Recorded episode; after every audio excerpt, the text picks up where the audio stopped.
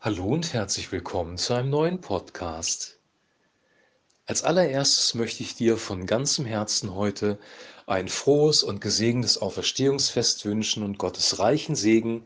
Wir haben wieder einen besonderen Podcast und heute geht es um die Auferstehung Jesu Christi von den Toten.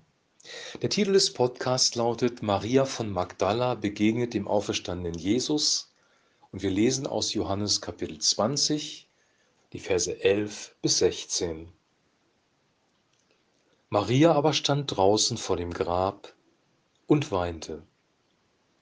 Als sie nun weinte, schaute sie in das Grab und sieht zwei Engel in weißen Gewändern sitzen, einen zu Häupten und den anderen zu den Füßen, wo sie den Leichnam Jesu hingelegt hatten.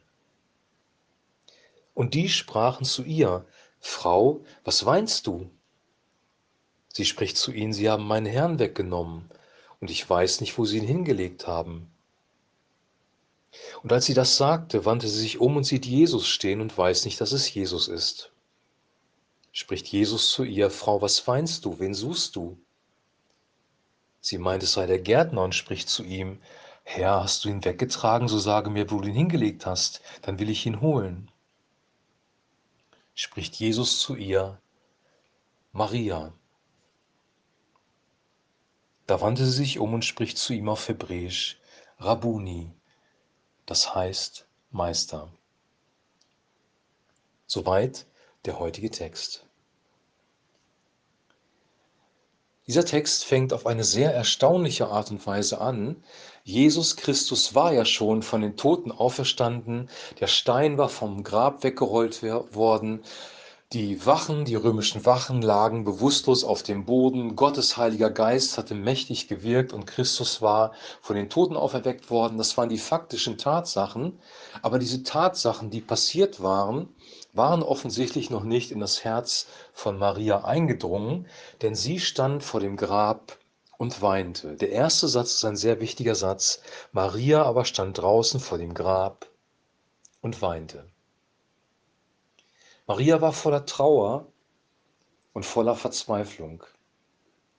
Sie hatten Jesus gekreuzigt und ins Grab gelegt und sie hatte einen sehr guten Freund, ein Vorbild, jemanden, der sich um sie gekümmert hat, verloren und war voller Trauer und Verzweiflung darüber.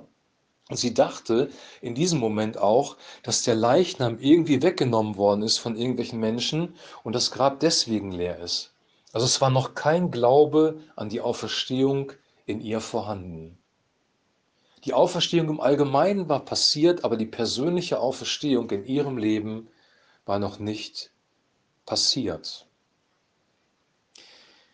Dann steht plötzlich Jesus direkt neben ihr und sie geht in einen Dialog mit ihm. Jesus spricht sie an, Frau, was weinst du? Wen suchst du?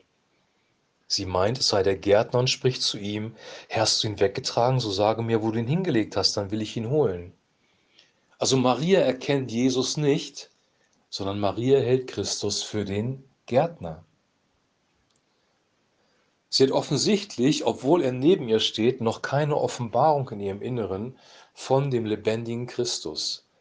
Ihre geistlichen Augen sind irgendwie vernebelt worden durch die Trauer und durch die Verzweiflung. Dann passiert etwas Interessantes. Jesus tadelt sie nicht wegen ihrem Unglauben, sondern Jesus spricht sie an und sagt nur ein einziges Wort, Maria. Maria. Jesus spricht sie mit ihrem Namen an. Und dann passiert etwas sehr, sehr Erstaunliches. Da wandte sie sich um und spricht zu ihm auf Hebräisch, Rabuni, das heißt übersetzt Meister. Maria erkennt plötzlich, wer da vor ihr steht. Ähm, dieses Wort Rabuni ist ein besonderes Wort, weil es gibt im Hebräischen drei Worte. Rab, Rabbi, das kennen wir sehr gut aus der jüdischen Kultur, und Rabuni.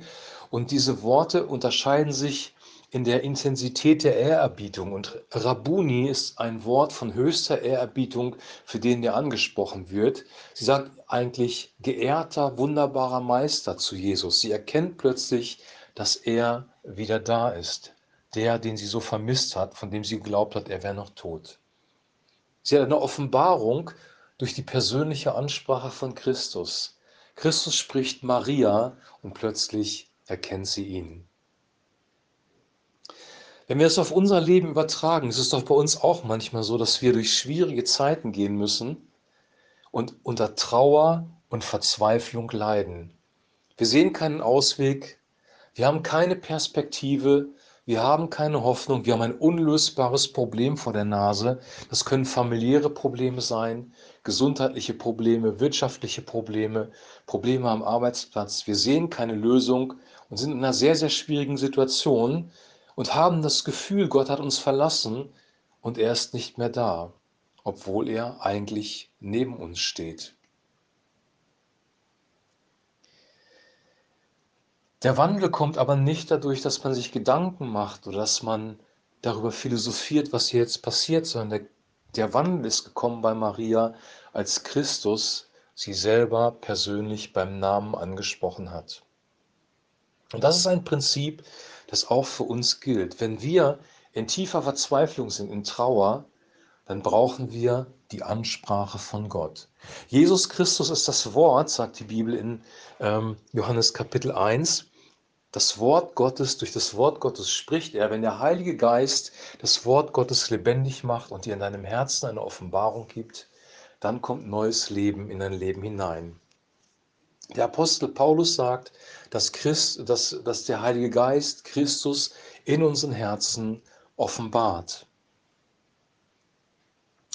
Was wir sehen, ist, dass es einen Unterschied gibt zwischen der allgemeinen Auferstehung, die geschehen ist, die eine historische Tatsache ist, und der persönlichen Auferstehung im eigenen Leben, wo das Herz neu zum Leben kommen muss. Jesus sagt in Johannes Kapitel 3, niemand kann das Reich Gottes sehen, es sei denn, dass er von neuem oder von oben geboren wird. Der Heilige Geist muss das Herz berühren, neues Leben geben. Erst dann können wir das Reich Gottes sehen, erst dann können wir Christus wahrnehmen und erst dann werden wir eine Perspektive haben für unsere Probleme. Bei Maria war es so, dass Jesus direkt neben ihr gestanden hat und zu ihr gesprochen hat. Er ist dann aber später, ja, das wissen wir, in den Himmel aufgefahren und hat den Heiligen Geist gesandt. Und dieser Heilige Geist, er ist bei dir und ist bei mir. Und wenn wir in schwierigen Situationen sind, wenn wir Nöte haben, dann begegnet uns Gott durch sein Wort, durch das, was Christus im Neuen Testament gesagt hat, lebendig gemacht durch den Heiligen Geist. Es gibt auch heute noch Menschen, denen Christus persönlich begegnet, wo sie eine Erscheinung haben, eine Vision, einen Traum. Aber das ist nicht die Regel. Aber was wir für uns persönlich als, als Kraftquelle nehmen können, ist das Neue Testament, das, was Jesus Christus gesagt hat. Und wenn der Heilige Geist diese Worte benutzt, die Christus gesagt hat, und unser Herz berührt, kommt neues Leben in unser Leben hinein, dann erleben wir die persönliche Auferstehung. Die persönliche Auferstehung. Es ist so, dass wir einmal Auferstehung erleben, wenn der Heilige Geist Christus offenbart und ähm, wenn wir von neuem geschaffen, von neuem geboren, von oben geboren werden. Die erste Auferstehung von den Toten, weil der Mensch, der Gott nicht kennt, der keinen Glauben hat, der getrennt ist von Gott, wird als tot bezeichnet. Durch die Sünde kommt der Tod, der Mensch ist von Gott getrennt und kann ihn nicht sehen. Und erst wenn der Heilige Geist in uns etwas wirkt, können wir Christus wieder erkennen. Die neue Geburt ist eine einmalige Sache, aber wir gehen immer wieder durch Schwierigkeiten durch, durch Nöte.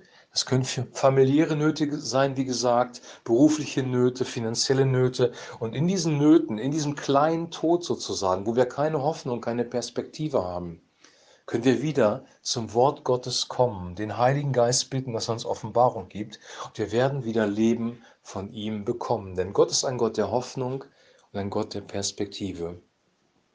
Auferstehung ist keine einmalige Geschichte. Auferstehung erleben wir immer wieder. Wenn wir gesündigt haben und Gott uns unsere Sünden vergibt, wir merken in unserem Herzen, dass wir wieder Frieden bekommen haben, ist das auch eine Auferstehung aus dem Tod. Wir bekommen neues Leben. Christus hat für uns ewiges Leben und Vergebung bewirkt und das dürfen wir immer wieder von Gott nehmen. Die Bibel sagt, dass wir voll werden sollen des Heiligen Geistes. Dass wir den Heiligen Geist nehmen sollen. Jesus sagt, nehmt euer Kreuz auf euch täglich. Also wir müssen täglich Dinge in den Tod geben. Paulus sagt, tötet die Glieder, die auf Erden sind. Wir leben in einer nicht perfekten Schöpfung, die geprägt ist von der Sünde und werden immer wieder mit Sünde konfrontiert. Und es ist ein Kampf im Leben drin, aber der Friede kommt durch Christus. Der Friede kommt, wenn wir eine Begegnung mit ihm haben. Die ersten Worte, die Jesus den Jüngern dann sagt, als er ihnen begegnet ist, Friede sei mit euch. Und er sagt auch dir und er sagt auch mir, Friede sei mit dir. Ich bin auferstanden. Das sind seine Worte. Wir haben eine gute Tradition in unseren Kirchen und Gemeinden. Wir sprechen uns das gegenseitig zu an Ostern. Der Herr ist auferstanden, er ist wahrhaftig auferstanden. Und Jesus Christus ist wirklich von den Toten auferstanden. Paulus sagt, wenn es keine Auferstehung von den Toten geben würde, hätten wir keine Hoffnung, dann wäre alles, was wir tun, umsonst. Wir haben eine persönliche Hoffnung, nämlich dass Christus wirklich von den Toten auferstanden ist dass wir durch den Heiligen Geist neues Leben bekommen und von neuem geboren worden sind. Dass wir, nachdem unser Körper irgendwann in die Erde gelegt worden ist, auch von den Toten auferstehen und auch einen neuen Leib bekommen werden. Das Universum wird auch durch einen Tod gehen. Die Bibel sagt, es wird einen neuen Himmel und eine neue Erde geben. Das ganze, der ganze Kosmos, alles ist durchsetzt von diesem Prinzip von Tod und Auferstehung. Wenn das Samenkorn nicht in die Erde fällt und stirbt, dann wird es keine Frucht bringen. Tod und Auferstehung sind Prinzipien in unserem Leben und wir dürfen in einer Hoffnung leben, weil Christus der Erste ist, der von den Toten auferstanden ist. Die Bibel sagt, dass er der Erstgeborene, der Erste ist, der von den Toten auferstanden ist. Und wenn wir an ihn glauben, wenn wir auf ihn vertrauen, wenn wir glauben, dass er wirklich unsere Sünde getragen hat, dann werden auch wir von den Toten auferstehen. Du siehst, dass Auferstehung sich nicht nur einmal im Jahr abspielt. Wir nicht nur Ostern daran gedenken und dann ist alles soweit klar und wir gehen zu Pfingsten über oder erstmal kommt die Himmelfahrt und dann zu Pfingsten über, sondern Auferstehung ist ein Lebensprinzip in unserem Leben. Da, wo Dinge in deinem Leben tot sind, in meinem Leben tot sind, da, wo wir Schwierigkeiten, Nöte und Probleme haben, können wir im Gebet zu Gott kommen, können wir durch sein Wort zu ihm kommen, wird der Heilige Geist das offenbaren und uns neues Leben geben.